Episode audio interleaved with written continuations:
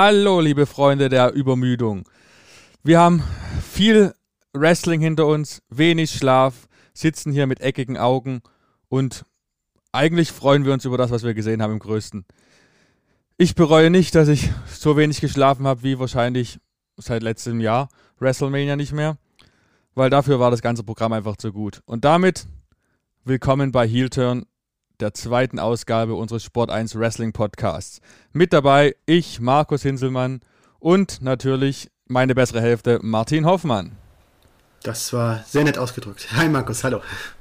So, äh, Martin, was sagst du? Bist du genauso grundsätzlich euphorisiert wie ich über das Geschehene oder? Ja, also ich fand's äh, ähm, größtenteils gut, ja. Also das war schon, es, es hat sich gelohnt. Also ich äh, hätte, es ist mehr rausgekommen, als ich erwartet hätte, ja. So sieht's aus. Und deine Augen sind eckig oder hast du genug geschlafen? Ach ja, gestern war es besser. Also heute bin ich, bin ich irgendwie gleich. Äh, der Fiend und Alexa Bliss haben mich gleich so mitgerissen auf äh, ja, zwiespältige Art und Weise, aber irgendwie bin ich dann gleich wach geblieben und nicht mehr und da dann keine Gefahr mehr wieder einzuschlafen. Das, also einmalig war es, definitiv. War außergewöhnlich. Aber dazu, darauf kommen wir auf jeden Fall noch zu sprechen heute. Aber grundsätzlich zum Einstieg erstmal, wie hat es dir denn gefallen von der Atmosphäre her? Fans wieder in der Arena drin, der Vibe war ja irgendwie besonders, war irgendwie alles ein bisschen cooler. Finde es nicht als die ganzen. Der Thunderdome ist super, aber irgendwie hat man jetzt gemerkt, dass was gefehlt hat. Siehst du das nicht auch so? Ja, vor allen Dingen äh, merkt man auch äh, merkt man auch wieder, dass die Fans eine Meinung haben, ne? Und äh, wenn, wenn irgendwie ihnen was nicht gefällt, dann, dann kommt's rüber. Ja? Das ist, das ist, das ist dann auch wirklich jetzt mal cool, ja. Also es ist nicht mehr so. Es ist, es ist halt wieder ein bisschen, ne, es ist nicht mehr so alles von WWE gesteuert. Äh, es ist wieder jetzt so ein bisschen, es ist eine neue Spannung drin, ja. Wie reagieren die Fans drauf äh, und man hat wieder. Man hat wieder was anderes, man hat wieder einen anderen Faktor drin und der macht's, kann dem Ganzen auch letztlich nur gut tun. Ja. Absolut, gerade das gab so viele schöne Beispiele dafür wie die Fanreaktionen ausschlagen, wie es die WWE eigentlich nicht will. Gerade Hulk Hogan, bestes Beispiel, oder der Logan Paul-Einsatz war auch so, so oh, es gab einfach genau, oder Nikki Bella und Brie Bella, als sie die Bailey zerstören, sind alles so schöne Fanreaktionen gewesen, wo man sich als Fan denkt, ja, das hat die letzten 13 Monate gefehlt. Und ich bin so glücklich, dass es wieder zumindest jetzt soweit ist. Mal gucken, wann es wieder langfristig soweit ist, aber für den Moment war es toll. Hm. Wobei ich glaube, Logan Paul war darauf angelegt, dass er ausgebuht wird. Also ich glaube, damit hat WWE schon gerechnet. Und ich glaube, er selber wahrscheinlich auch. Aber naja, schauen wir mal. Ja gut, möglich. Allerdings, es ist ja jetzt nicht die Gewohnheit, dass ein Celebrity Guest äh, zum Beispiel einen Stunner einstecken muss. War jetzt schon, fand ich ganz angenehm und auch unerwartet in der Situation.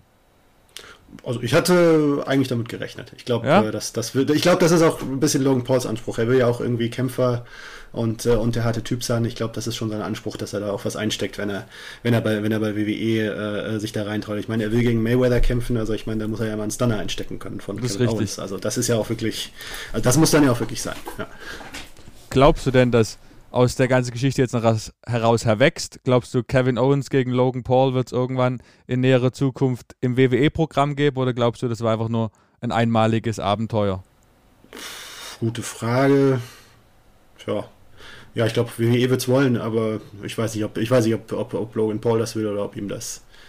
Ja, weiß nicht, kann, kann ich nicht einschätzen. Ich kann, kann, äh, kenne ihn nicht gut genug, um das, um das einschätzen zu können. Ich weiß, WWE wird es sicher wollen, aber ob er selber es will, weiß ich nicht werden wir sehen. Also ja. heiß drauf bin ich jetzt nie unbedingt, aber Publicity wird es auf jeden Fall geben, deswegen kann man es definitiv nicht ausschließen. Aber ja, das war nur einer der vielen Aspekte, die WrestleMania besonders gemacht haben und aus meiner Sicht auch wirklich größtenteils sehr, sehr, sehr unterhaltsam. Ich würde sogar so weit gehen, um zu sagen, dass es eins der besten WrestleManias der letzten Jahre war. Also durchweg solide bis starke Matches, und gerade Night One mit dem Main Event so emotional wie selten ein Match zuvor, meiner Meinung nach. Und wir hatten es ja in der letzten Episode, sollte es der Main Event sein. Und jetzt, ich glaube, retrospektiv betrachtet, gibt es da keine zwei Meinungen mehr, oder? Nö. Ja, retrospektiv bin ich immer noch der Meinung, dass man das besser hätte aufbauen sollen, aber ja, irgendwie so ein bisschen sind das zwei Welten. Also irgendwie die TV-Welt war irgendwie eine ganz andere als die Pay-Per-View-Welt und die Art und Weise, wie dieses Match hinge, hinge, hingezaubert war und ähm, auch wie, wie das Videopackage war und wie das wirklich auch echt wie was Gutes, wie das wie was Wichtiges gewirkt hat, ja. Warum das beim TV, im TV nicht so richtig rübergekommen ist, das ist dann halt irgendwie, ja, die Frage, die man sich irgendwie, die ich mir stellen würde als WWE. Definitiv. Ist ja auch irgendwie ein Muster, was sich durch die ganze Veranstaltung gezogen hat, finde ich. Die Road to WrestleMania war ja wirklich, sagen wir mal, maximal befriedigend bis ausreichend. Aber der Pay-Per-View an sich hat das Ganze doch in eine neue Sphäre gehoben.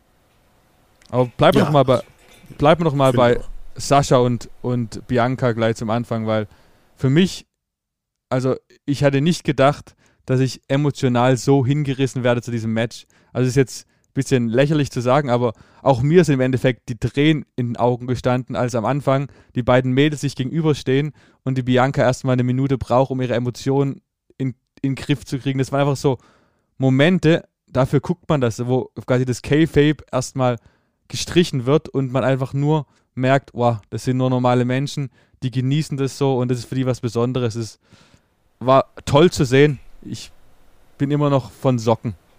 Ja.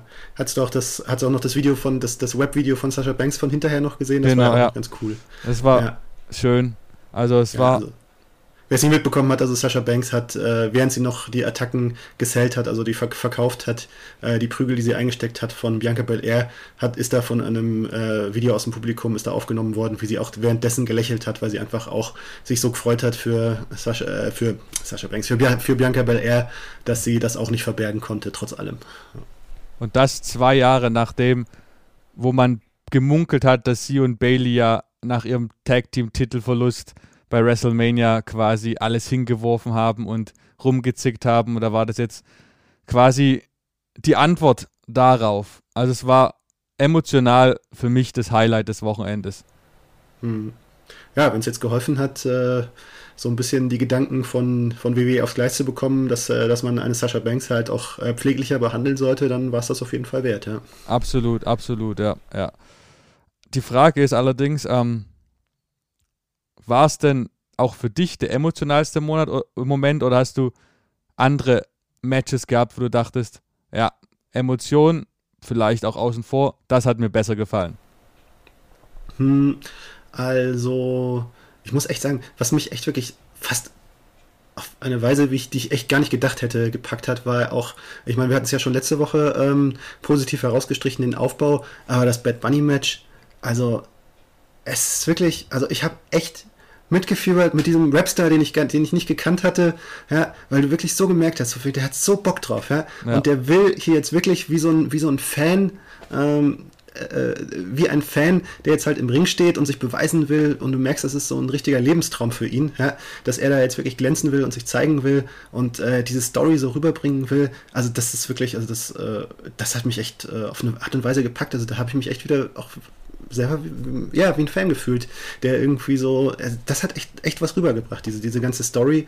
Ähm, also diese, diese, das, das war wirklich echt so das genaue Gegenteil von vielen anderen Celebrity-Auftritten, die wir, die wir schon hatten, wo so, wo so gemerkt hast, okay, die wollten jetzt mal sich nett bejubeln lassen und, und, so, und so, ein bisschen, ja, diese Atmosphäre mal so ein bisschen fühlen. Also der, dieser Typ, also Wahnsinn. Also der hat sich ja wirklich sowas von reingehängt und äh, hat wirklich so viel, so viel, so viel, auf so vielen Ebenen hat das für mich funktioniert.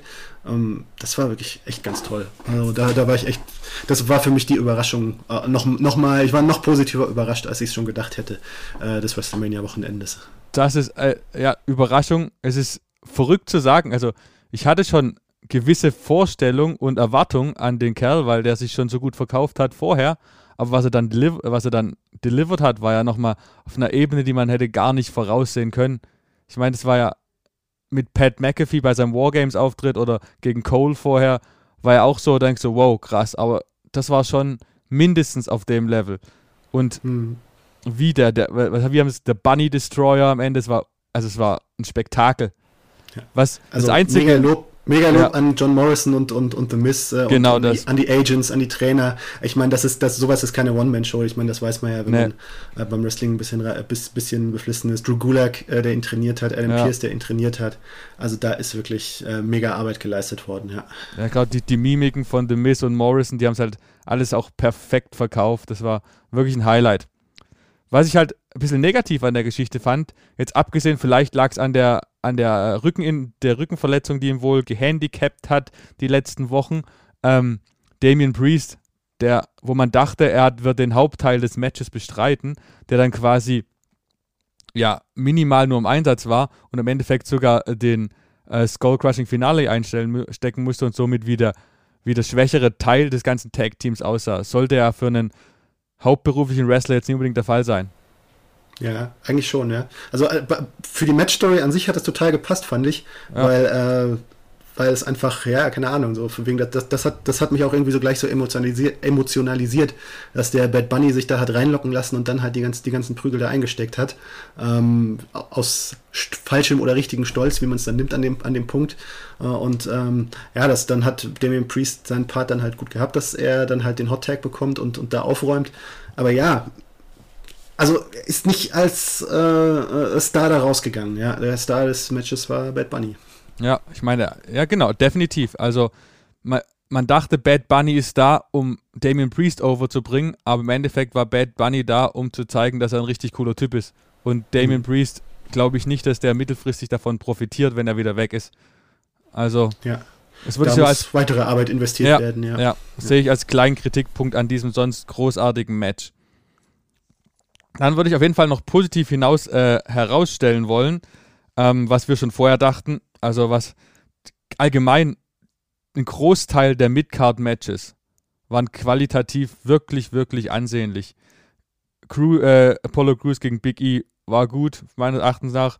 Äh, genau wie Owens gegen Zane war, hätte man mehr erwarten können, war dennoch, der finde ich großartig und genau natürlich unser Schweizer Superheld Cesaro war auch ein richtiger Feel-Good-Moment in seinem Sieg, äh, mit seinem Sieg gegen Seth. Also die drei Matches würde ich auf jeden Fall als sehr, sehr gute WrestleMania Midcard-Matches in Erinnerung behalten. Mhm. Und wie fandst du den eigentlichen Main Event? Also an Tag 2? Also du meintest äh, Edge, ja. Ähm, es ist ein Thema an sich. Ähm, ich sag mal so, ich hatte es ja in der letzten Folge gesagt, dass ich eigentlich damit rechne und es auch angebracht sehe, Edge den Titel zu geben. Und ich fand, es hat auch alles ein bisschen darauf hingearbeitet, gerade diese die Szene dann als Roman im Crossface und im Yes-Lock gleichzeitig steckte, habe ich gedacht, es war so ein Sinnbild für die Fehde.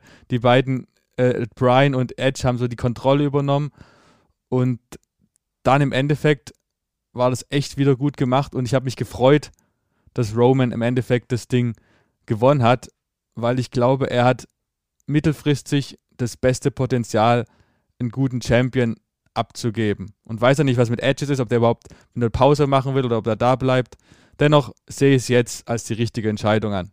Auch wenn ich vor einer Woche noch anders geklungen habe. Ja, ja, also, also mein Weg zu dem Ganzen ist, ist dass das ist äh, eine lustige Geschichte eigentlich. Also ich habe ja, ich habe ja auch vorher gedacht, äh, ja, vielleicht wird es Daniel Bryan, weil irgendwie ja, keine Ahnung, er hat Roman Reigns zum Tappen gebracht, das hat Edge nicht geschafft und ähm, irgendwie hätte es da so seinen Sinn, dass, dass er jetzt irgendwie als der lachende Dritte aus der Nummer herausgeht. Aber ja, also dann, wo, äh, äh, wo ich sozusagen kurz, kurz vorher eingeschaltet habe und dann noch die Panel-Show, den Schluss dieser Panel-Show gesehen habe, mhm. ja, und dann, also das, das fand ich ein bisschen idiotisch von WWE. Also da haben dann vier Leute getippt und zwei haben auf Edge getippt und zwei auf, äh, nee, zwei haben auf Daniel Bryan getippt und zwei auf Roman Reigns. Und äh, dann habe ich irgendwie gemerkt, okay, Daniel Bryan ist wohl, ist dann wohl wirklich äh, raus aus der Nummer. Weil irgendwie, keine Ahnung, also äh, er hätte ja irgendwie der lachende Dritte sein müssen und nicht der, der auf den WWE jetzt tippt, äh, auf den die WWE-Leute jetzt tippen. Also irgendwie hat das für mich so ein bisschen verraten, dass Daniel Bryan es nicht sein wird. Und okay. äh, dann im Match habe ich gedacht, es wird, dann habe ich gedacht, okay, okay, dann ist es, dann ist es ja wohl Edge wahrscheinlich, ne? Weil eben zehn Jahre danach, exakt sogar zehn Jahre äh, äh, auf den Tag genau danach, äh, nach, seinem, nach seinem Rücktritt bei Raw. Ja. Und äh, dann, äh, aber dann, also in dem Moment, wo, was, genau was du gesagt hast, so für wegen, in dem Moment, wo, ähm, wo Daniel Bryan die Hand von äh, Roman Reigns aufgehalten hat, als Edge ihn im Crossface hatte, ja. Ja. In dem Moment und spätestens in dem Moment, wo, der, wo er dann halt auch noch den Ringrichter rausgezogen hat bei dem, äh, nach dem Spear, also da war mir klar, okay, es wird Reigns, weil jetzt, ist, jetzt ist die Story, dass Daniel, jetzt ist wirklich die Story, dass Daniel Bryan Edge halt diesen großen Moment kostet und das wird der, wird, wird, der, wird, der, wird die Grundlage für die Fehde der beiden dann sein, die da, die da jetzt wahrscheinlich als nächstes folgen wird oder mittelfristig folgen wird, ich weiß noch nicht wann, äh, aber das ist, damit ist ja wirklich abzusehen und ähm, so macht ja kein anderes Finish einen Sinn, außer dass Roman Reigns am Ende als Sieger aus der, aus der Nummer rausgeht, ja. Definitiv. Also siehst du für dich äh, sicher, dass die nächste Fehde aus Bryan gegen Edge besteht? Äh, Ob es die nächste ist, weiß ich nicht, aber es wird auf jeden Fall die nächste große Fehde sein. Ja. Wird das, wird das schon mal passen, wenn der nächste Pay-Per-View einmal WrestleMania Backlash heißt? Dann wird es ja auf jeden Fall schon mal ein passender Main-Event oder Co-Main-Event sein. Was hm, sagst du? Ja, auf jeden Fall. Was sagst du denn allgemein? Du hast jetzt viel über den Ausgang geredet, aber was, was hast du denn vom Match an, an sich gehalten? Ja, es war. Mh, mm, also, es war gut es war auch, man hat auch gemerkt, so wegen, das, das war auch wirklich das, das Match, auf das die Fans gewartet haben. Das hat, da war auch wirklich echt, echt die, auch die beste Stimmung im Haus. Also es hat ja nicht über, es ist ja nicht an je, jedes Mal rübergekommen, dass, dass, die, dass die Fans wirklich heiß waren auf das Match auf, auf jedes Match. Das ist ja auch irgendwo verständlich nach, weil es ist ja auch viel, ja, es ist einfach eine Menge los und nicht jedes Match kann die Fans gleich begeistern. Und da hast du gemerkt, okay, hier sind wirklich jetzt alle auf das Match heiß. Ja. Und ich meine, das, das, das habe ich ja auch schon, also ich meine, äh, äh, sagen Leute, was sie wollen gegen, gegen Roman Reigns und die, diese, diese, bei, bei Roman Reigns Matches habe ich das immer gespürt, ja, dass, die, dass die Fans einfach heiß auf ihn waren. Ja. Egal, ja. Auch, auch zu, zu seiner am heftigsten kritisierten Zeit, wo er der, wo er einfach der, äh, der Heel für die, für die Smart smarte Community war. Ähm, die Leute waren immer heiß auf ihn, heiß auf seine Matches, ja, im Guten oder wie im Schlechten und deswegen hat er in der Hinsicht schon quasi immer alles richtig gemacht. Das äh, äh, soll nicht heißen, dass er jetzt nicht als Heel äh, mit seinem neuen Charakter einfach echt nochmal besser ist und einfach das auch einfach nochmal stimmiger ist. Ähm, und das, ich habe im, im, Nachhinein habe ich mich auch äh, positiv belehren lassen, ja, das hätte schon früher kommen müssen, dieser Heel-Turn. Und ja. Ähm, ja. Äh, aber das Match, ja, es war mh, mm, actionreich, es war cool. Ähm, es war so ein bisschen auf die Spots ausgelegt, auf so, auf so besondere Spots. Also dieser Spot, wo Daniel Bryan und Edge äh, um, um die Aufgabe von Reigns kämpfen, das war für mich eigentlich auch so das Bild des Abends. Das war wirklich echt ein geil gemachter Spot. Ähm, und ja, ob man es, man hätte das Match auch anders konzipieren können, ein bisschen mehr Länge geben können, noch ein bisschen äh, äh, eine längere Erzählung draus machen können, äh, dann hätte es vielleicht noch ein bisschen mehr Wumms gehabt aber ich fand es trotzdem in Ordnung und, und voll würdig. Ne? Aber es war nicht mein Match des Wochenendes. Also, da kommen wir ja vielleicht nachher noch drauf zu sprechen.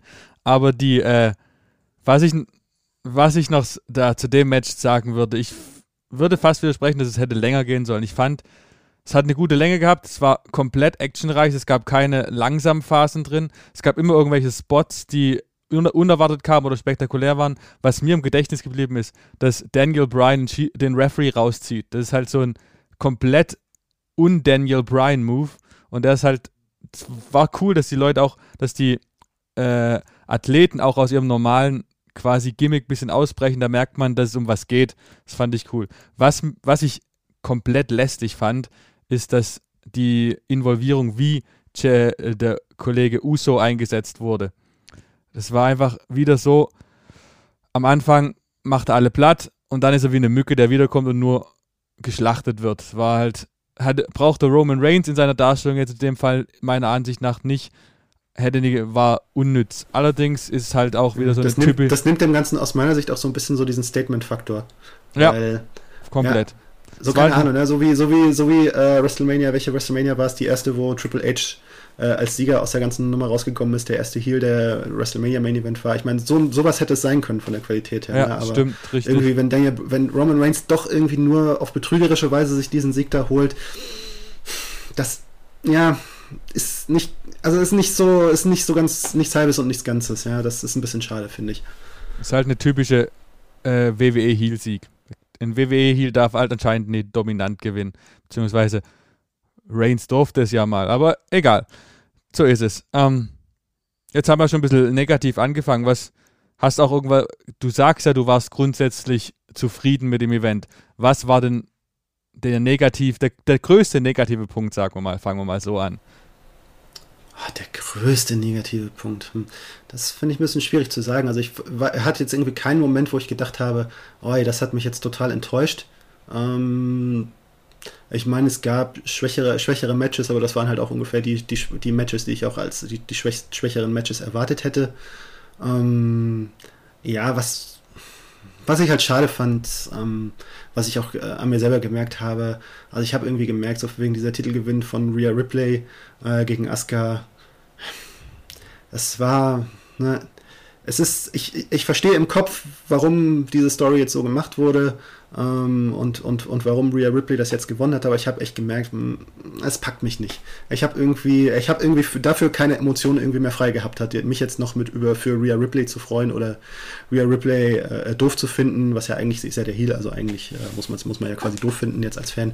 Ähm, ja, irgendwie, irgendwie hat es mich, hat's, hat's, hat's mich nicht erreicht. Es ist irgendwie, es, sie ist zu spät irgendwie gekommen auf die Road to WrestleMania ähm, nach dieser tollen Rumble-Performance. Ähm, es hatte ja den Hintergrund, dass man ja eigentlich mit Charlotte geplant hatte und es dann diese Verwirrung um ihre vermeintliche Schwangerschaft gegeben hat. Ähm, das hat sie ja selber erklärt. Äh, und dann ist da Rhea Ripley ins Spiel gekommen, was an sich Sinn macht. Aber ja, also wie schon im vergangenen Jahr ist da für mich so ein schaler Beigeschmack geblieben. Ich habe es, es, es war erzwungen es war erzwungen, dass man jetzt sich entschieden hat, ja, jetzt muss, äh, äh, jetzt muss hier sozusagen die, Genera die Generationswende, also was heißt Generationswende? Ich meine, Bianca Belair ist älter als Sasha Banks, aber äh, ja. die neue, der neue Crop von Stars, äh, von weiblichen Stars, muss hier, jetzt in den, muss hier jetzt in den Fokus gerückt werden. Und ähm, ja, das ist eine Idee, aber so im Herzen ist es bei mir nicht angekommen. Ich habe nicht, ich habe nicht das Gefühl dafür bekommen, dass mich das jetzt packen sollte. Das, das ist ein bisschen schade. Das ist auch schade für Rhea Ripley, weil das ist, ja, das wird sie weiter ein bisschen behindern. Ja. Sag mal so, sie hätte ihren WrestleMania-Moment eigentlich letztes Jahr haben sollen. Dass sie dann den Titel letztes Jahr verloren hat, weil keine Fans da waren, war, war okay, aber vor einem Jahr wäre der richtige Zeitpunkt gewesen, Charlotte Flair zu besiegen. Jetzt dieses Jahr sehe ich es ähnlich wie du vor allem ist er halt 100% im Schatten von Bianca Belair gestanden. Ich finde, mhm. wenn ich rückblickend auf diesen Event denke, denke ich nie an den Raw-Titelwechsel, sondern an den SmackDown-Titelwechsel. Und mhm. gleichzeitig finde ich es halt auch schade für Asuka. Die hat sich, die war für mich der MVP der Performance Center Zeit und teilweise auch von der Thunderdome Zeit. Dass sie jetzt quasi wieder ihre nächste WrestleMania-Niederlage einstecken muss, ist halt echt ärgerlich. Vor allem, wenn man bedenkt, die hat ja wirklich mit die lautesten Pops gekriegt, als sie reingekommen ist. Die Frau ist weiterhin beliebt und over und wird in letzter Zeit einfach nicht mehr gebührend eingesetzt, meiner Meinung nach. Ja, und das, obwohl ja eigentlich, also ich meine, ich ärgere mich ja immer ein bisschen auch über diesen Asuka-Charakter. Es ist ja so, also den Main-Roster-Charakter von Asuka, es ist halt so klischeehaft, ne? Sie ist, sie spricht schlechtes Englisch, sie verhält sich so ein bisschen wacky, wie man, also, ne, man, man hat irgendwie so das, das Bild im Kopf, okay, na, sie kommt aus Japan, das ist ein anderes Easy Land. Da, da, da, da, kommen ja komische Leute her, ich meine, du als Japan-Experte bist es ja wahrscheinlich noch ein bisschen mehr. Minimal. Ja, äh, äh wissen, wie es wirklich ist, aber ähm, ich weiß nicht, wenn, wenn ich irgendwie so es mit AEW vergleiche, mit welcher Ernsthaftigkeit da Hikaru Shida präsentiert wird ähm, und mit welchem Respekt sie da präsentiert wird, äh, stößt mich immer so ein bisschen sauer auf, dass, dass da so, ja, Asuka so, ich meine, sie macht es ja, ja mit, sie scheint es ja, ähm, ja, die Rolle, äh, die Rolle in, in der Rolle aufzugehen. Sie macht das auch ja gar nicht schlecht, sie spielt diese Rolle nicht schlecht, aber irgendwie, ja, also ich, ich fände es irgendwie mal cooler, wenn, wenn, wenn sie auch wirklich so ernsthaft präsentiert würde. Also so, dass man wirklich äh, ja, dass man diese Scheu davor verliert, dass weil sie jetzt, ich weiß nicht so gut, äh, ich weiß nicht, wie, wie, wie sie wirklich Englisch, wie, wie gut ihr Englisch wirklich ist, ähm, dass man sich einfach mal trauen würde, sie, sie richtig einfach als Person und nicht als dieses, dieses Klischee da zu präsentieren, was, was halt nur im Ring äh, äh so richtig, ja, ähm, ja, äh, also im Ring ist, ist sie natürlich voll da äh, als Persönlichkeit, aber halt immer jedes Mal in diesen Promo-Segmenten, das ist immer nur so, ja, you're not ready for Asuka und in schlechtem Englisch gibt es dann noch den einen oder anderen Kommentar dazu und ähm, so bleibt das Ganze für mich immer so ein bisschen unter den Möglichkeiten und das ist dann auch irgendwie immer kein Wunder, dass dann immer im Zweifel die Entscheidung fällt, ja, Asuka soll jetzt das große Match verlieren.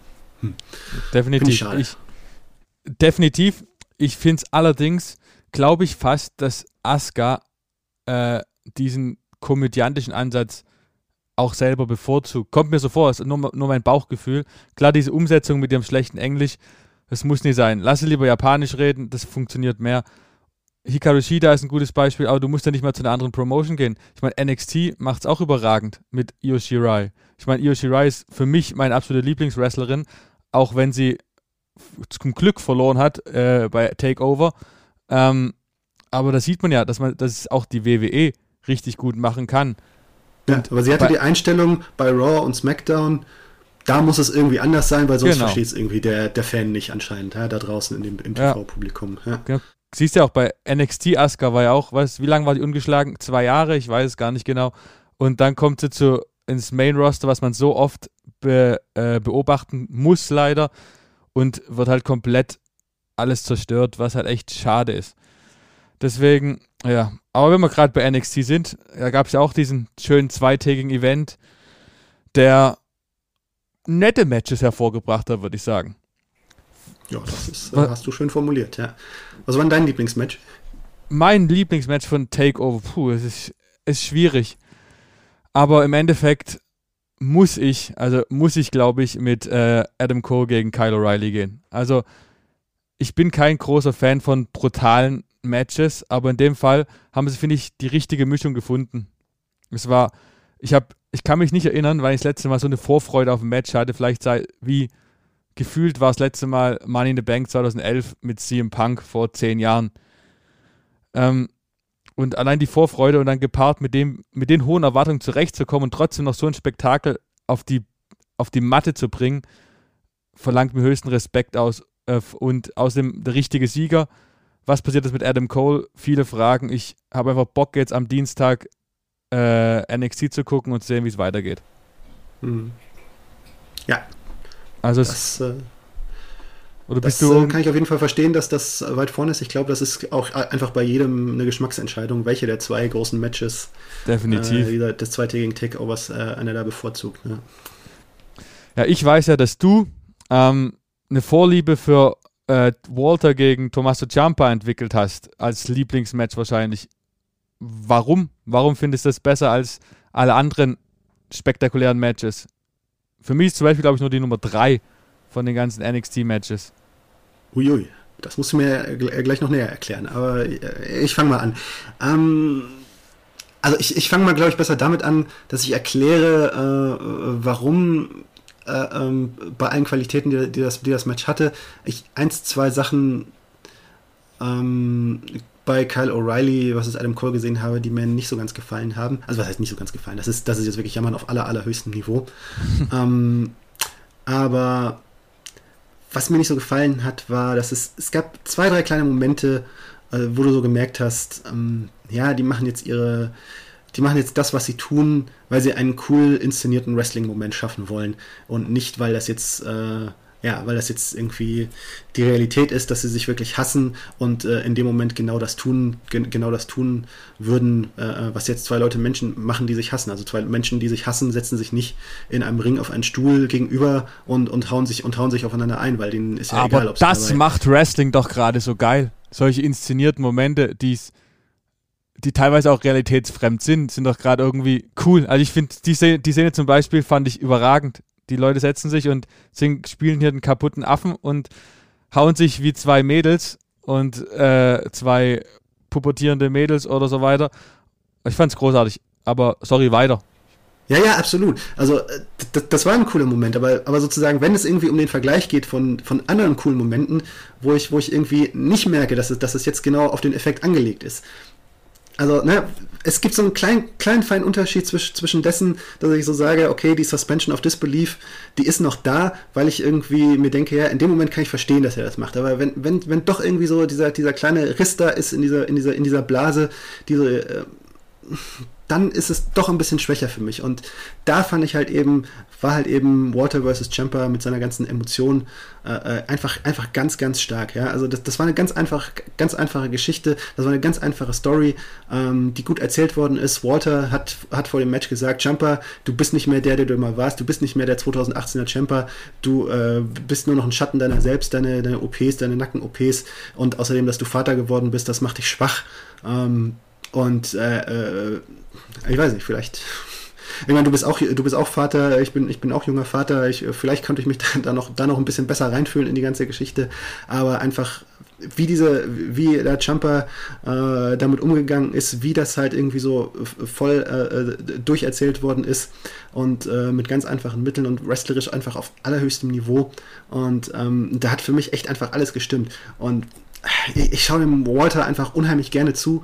Also die, die, die Matches gegen Dragunov, gegen Tyler Bate, äh, äh, die waren total super und für mich hat irgendwie Jumper mit seinem amerikanischen Stil ähm, und mit seiner, mit der, mit der, mit der ganzen Emotionen, die ich schon, die er mir schon gegeben hat in den Johnny Gargano, äh, in der Johnny Gargano-Fehde, äh, äh mit dem habe ich einfach total mitgefiebert und äh, obwohl ich mir eigentlich völlig klar war, ich meine, was für einen Sinn macht es, wenn Tommaso Ciampa jetzt UK-Champion ist, ja, das, das war Wenig. mir in dem Moment ja, überhaupt keinen Sinn macht aber in dem Moment, ja, habe ich echt wirklich, also in dem Moment habe ich wirklich total gefühlt, ich will, dass dieser Jumper jetzt UK-Champion wird.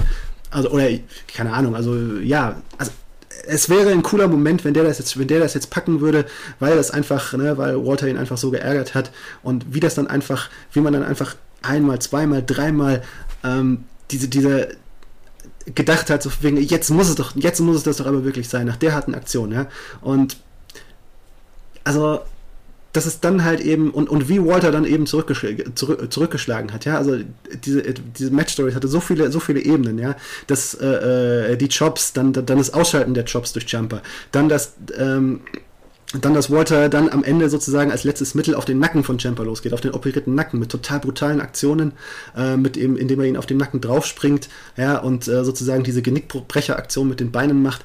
Das war wirklich, das war wirklich ganz große Klasse und das hat das, das Ganze dann am Schluss auf so ein Niveau gehoben und dass dann am Ende, ja, dass dann am Ende einfach ein einzelner letzter brutaler Job dann ausreicht, der äh, eigentlich für sich genommen etwas unspektakulär ist, aber am Ende von so einem knallharten Match einfach das passende, das passende Finale von dem Ganzen ist, ja. Also das, das hat mich total, also ja, das ist so ein Match, das hat mich echt glücklich gemacht. Äh, wirklich, das war, war, als Fan eine, eine riesen totale Freude und äh, also wenn man so, irgendwie so die Web-Reaktion da anschaut, wenn dass da irgendwie so amerikanische Fans darüber schreiben, so von wegen, ja, Walter der erinnert mich an den großen Bruno Sammartino. Ähm, und ich meine, wer ein bisschen Wrestling-Geschichte Geschichte weiß und weiß, was das für ein hochangelegter Vergleich ist, Bruno Sammartino, ja. ja, der Mann, der, also der Mann, der WWE aufgebaut hat, also die frühere WWF, ähm, ja. der Mann, der, der wirklich in New York äh, eine mega Persönlichkeit war, der Mann, der, der, äh, der dafür gesorgt hat, dass Bruno Mars Bruno Mars heißt, weil sein Vater so ein riesen Fan von ihm war. Also das ist wirklich, also ein höheres Lob kann es kaum geben. Ja? Und äh, ja, ich Natürlich also kann ich nicht äh, genau nachführen, wie Bruno Sammartino damals äh, gewirkt hat, weil das war jetzt nicht meine Generation, aber ja. Also, also ich kann dir, ich kann sagen, also offen, also ich, wir reden hier, wir reden hier offensichtlich über Nuancen. Wir sind uns darüber einig, dass alle Matches, von denen wir hier reden, richtig gute Matches waren. Aber wir, was mir bei einem Wrestling-Match schon wichtig ist, ist, dass der letzte Move viel sagen, dass er wirklich richtig, richtig ein Bang hat, sage ich mal, dass der aussagekräftig ist. Und du hast halt, klar, der Job wurde als absolute Waffe äh, aufgebaut, durch zum Beispiel auf dem Kommentatorenpult und so weiter. Dennoch war es im Endeffekt für mich nicht irgendwie ein bisschen enttäuschend, dass mit dem Job das Match zu Ende ging. Also ich sage jetzt enttäuschend. Wie gesagt, wir reden auf einem hohen Niveau. Und deswegen ist es für mich nur die Nummer 3, weil da hat was gefehlt, was ich vom, von der Match-Story her, wo ich maximal begeistert war, war Baylor gegen Cross. Gegen Cross. Ähm, du hast halt zwei komplette Typen gehabt. Du hast wie, wie eine Fehde vorher schon gesehen, die Kaltherzigkeit von Finn Baylor gegen die Emotion von, äh, von Carrie und Cross. Es war total großartig. Es hat mich komplett an New Japan Pro Wrestling äh, erinnert, wie, wie der Finn Baylor, der war ja auch bei in New Japan Pro Wrestling ein großer Star als Prince David damals.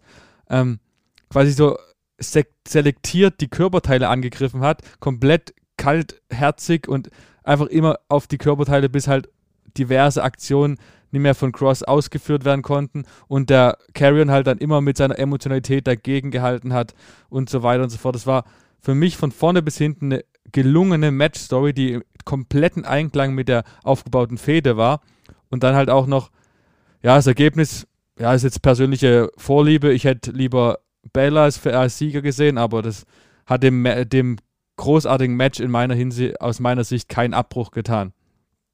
Meine Begründung, warum äh, Walter nur auf Platz 3 ist. Hm. Ähm, was, ich, was ich, genau. Was, dann, dann, kann ich noch, dann kann ich noch irgendwie äh, herausstreichen vielleicht.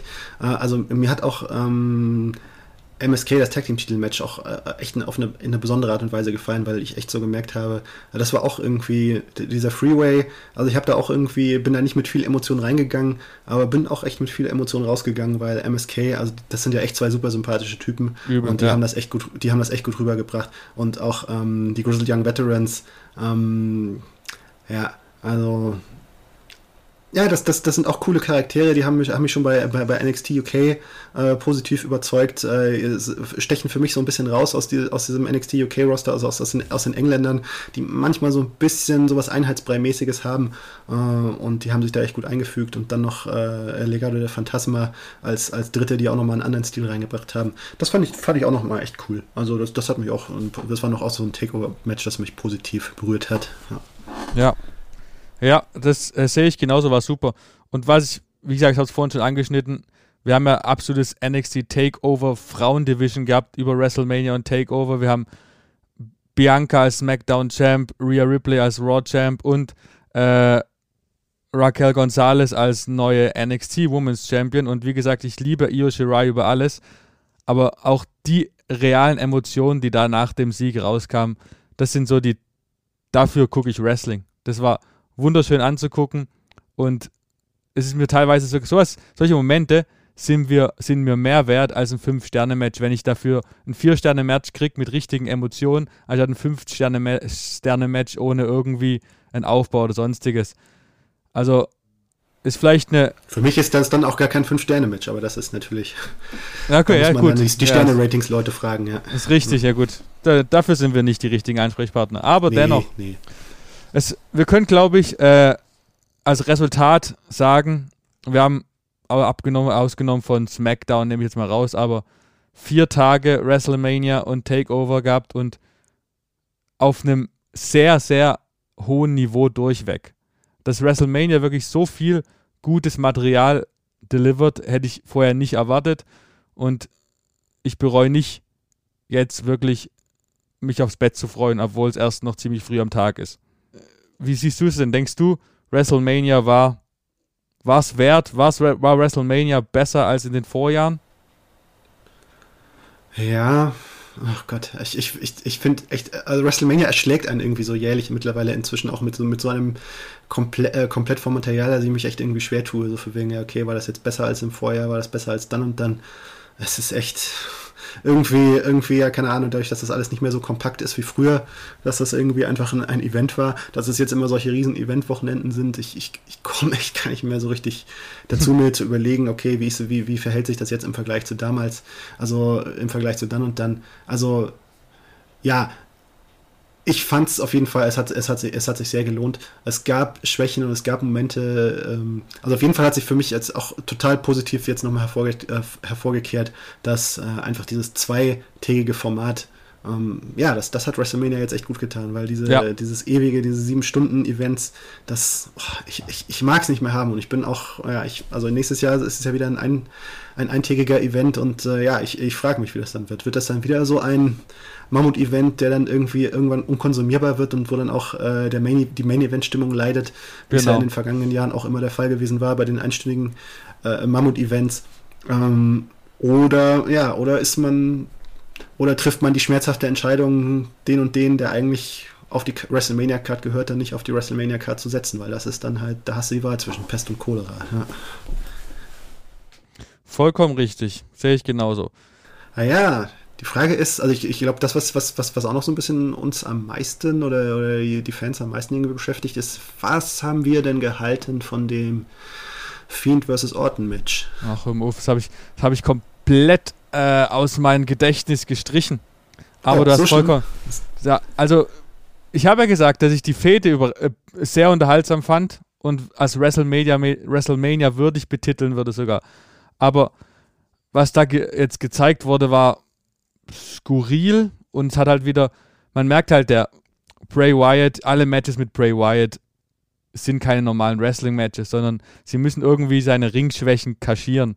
Und da empfindet man, erfindet man halt immer wieder irgendwelche skurrilen neuen Endings.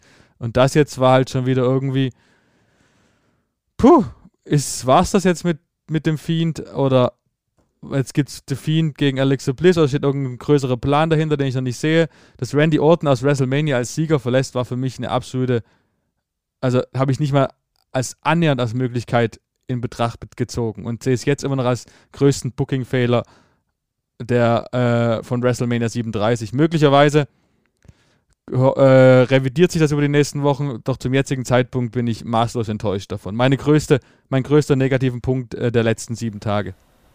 Wow.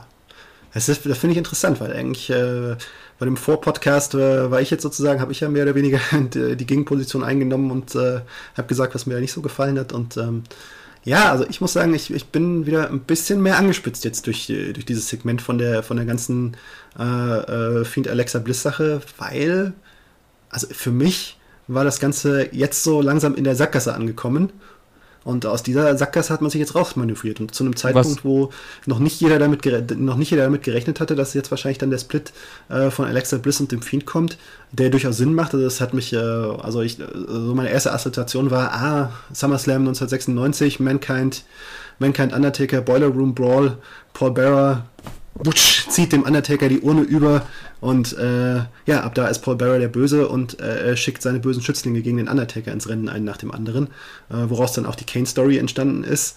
Und ähm, also wenn das jetzt irgendwie, äh, wenn da ein guter Gedanken, Gedankenspiel da im Hintergrund steht, äh, dass, dass es da so eine Alexa Bliss versus äh, The Fiend Story gibt. Ich weiß nicht, ob das, ob jetzt irgendwie Alexa Bliss in ihrem Charakter bleibt oder, oder, oder im Gegenteil, dass sie jetzt ihren Charakter abstreift und sagt, äh, lieber Fiend, ich habe dich jetzt hier total verarscht und bin immer noch die alte, fiese Five Feet of Fury Alexa Bliss geblieben.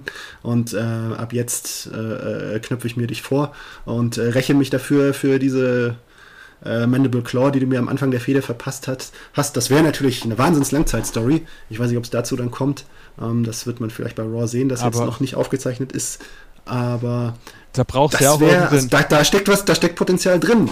Muss ja, da schauen, braucht die Alexa Bliss doch auch irgendein irgendeinen männlichen Kompan, der ihr gegen den Fiend hilft, weil realistisch ja, betrachtet wäre es ja, also ich lasse mich eines Besseren gerne äh, belehren, aber zum jetzigen Zeitpunkt sehe ich da wirklich wenig. Ich hoffe, in ein paar Wochen reden wir und sage, Martin, du hattest recht. Zum jetzigen, jetzigen Zeitpunkt sehe ich es nicht.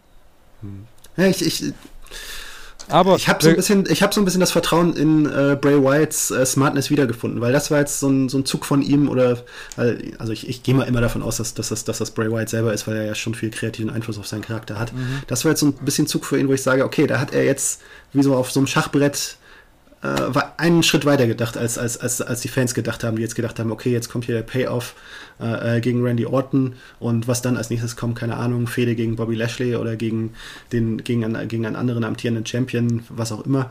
Ähm, die Spekulation ist ja noch zusätzlich ausgelöst worden durch, äh, durch die Niederlage von Drew McIntyre, wodurch jetzt auch erstmal Bobby Lashley vielleicht ohne Herausforderer dasteht oder, also, oder mittelfristig ohne Herausforderer dasteht, wenn das, wenn das jetzt irgendwie auch das Ergebnis der, äh, des, eines Rückmatches sein sollte. Ähm, ja, und also, ja, ich ja. finde, er hat jetzt hier mal einen Zug vorausgedacht. Wo dieser Zug hinführen wird, das muss sich jetzt halt noch zeigen, ja. Aber ich fand es, also auf jeden Fall, ich sehe Potenzial drin.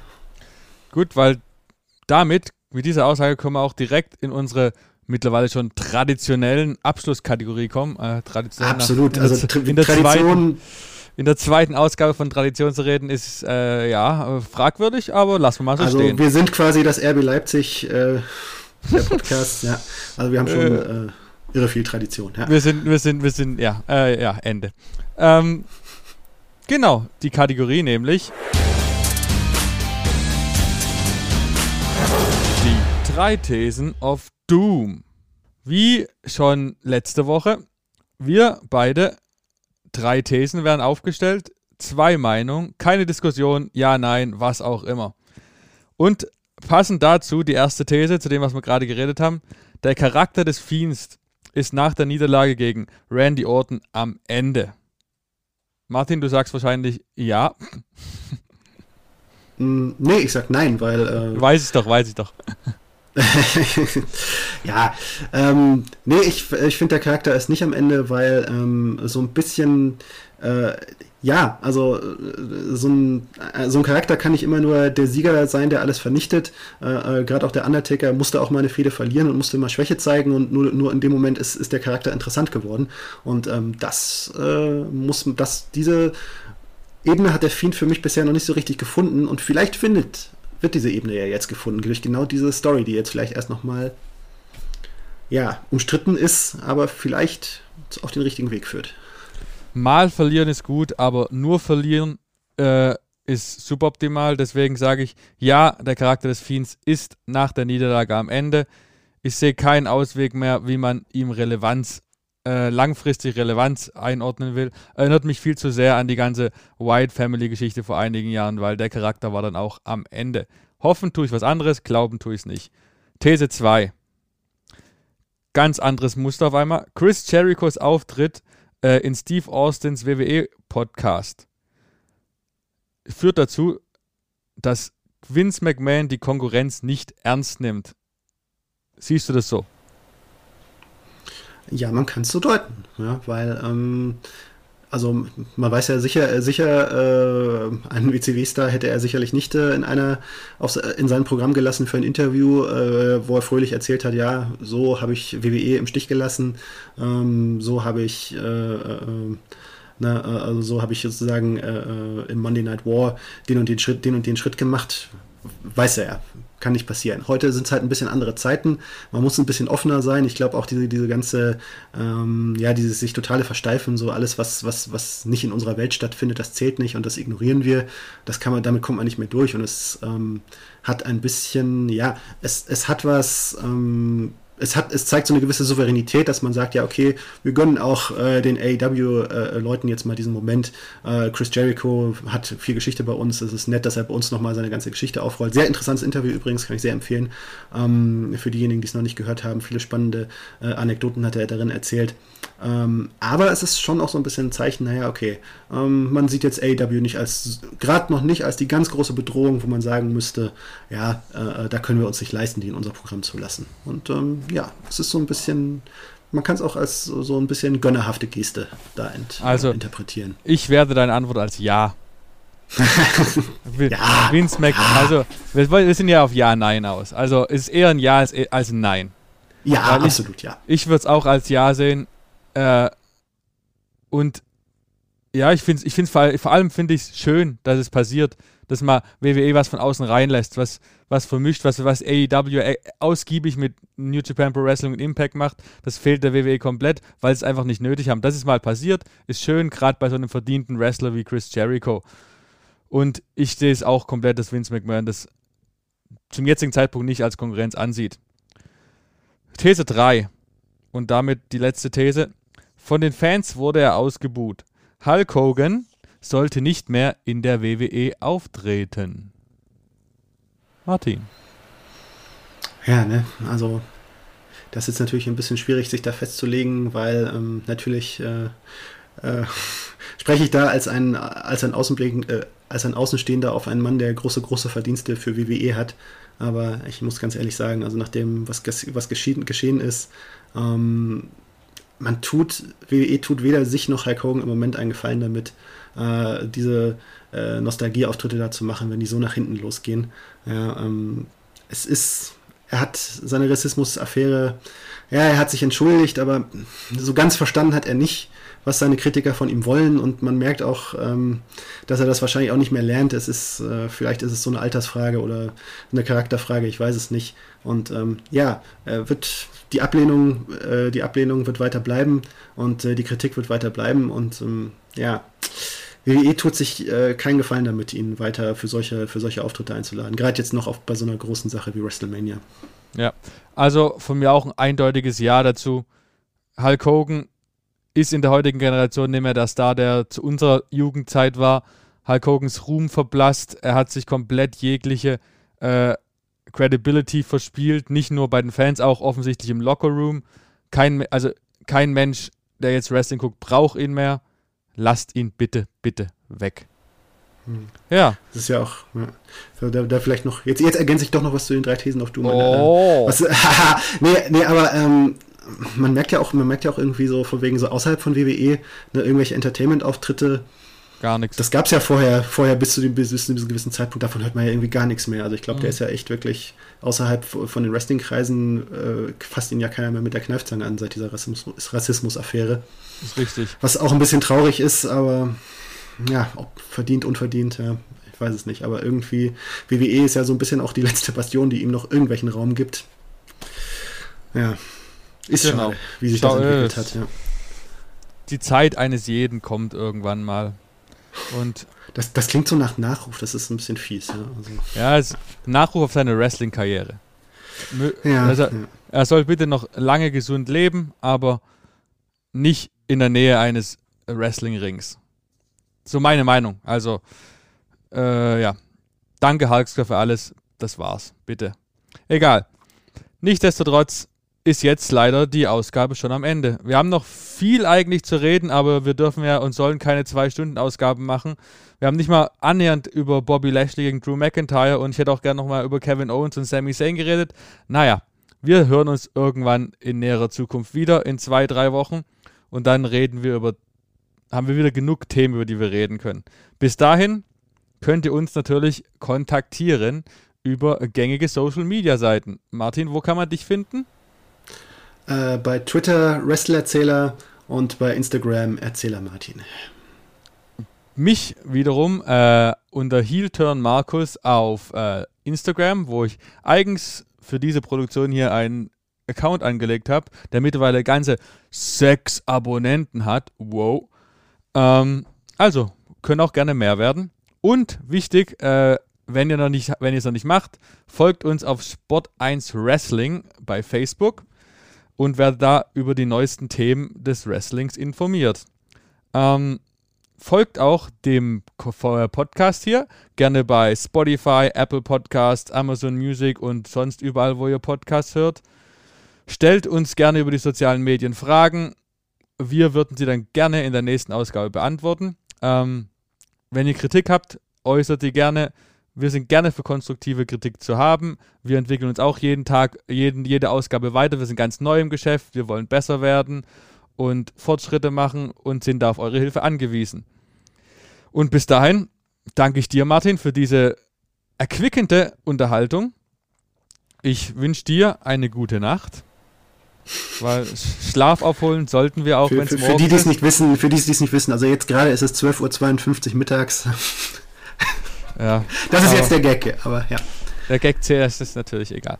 Äh, bis dahin schließen wir mit den Worten Good Fight, Good Night. Bis zum nächsten Mal.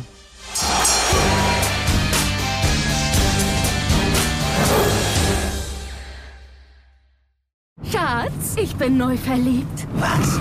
Da drüben. Das ist er. Aber das ist ein Auto. Ja, eben. Mit ihm habe ich alles richtig gemacht. Wunschauto einfach kaufen, verkaufen oder leasen. Bei Autoscout24. Alles richtig gemacht.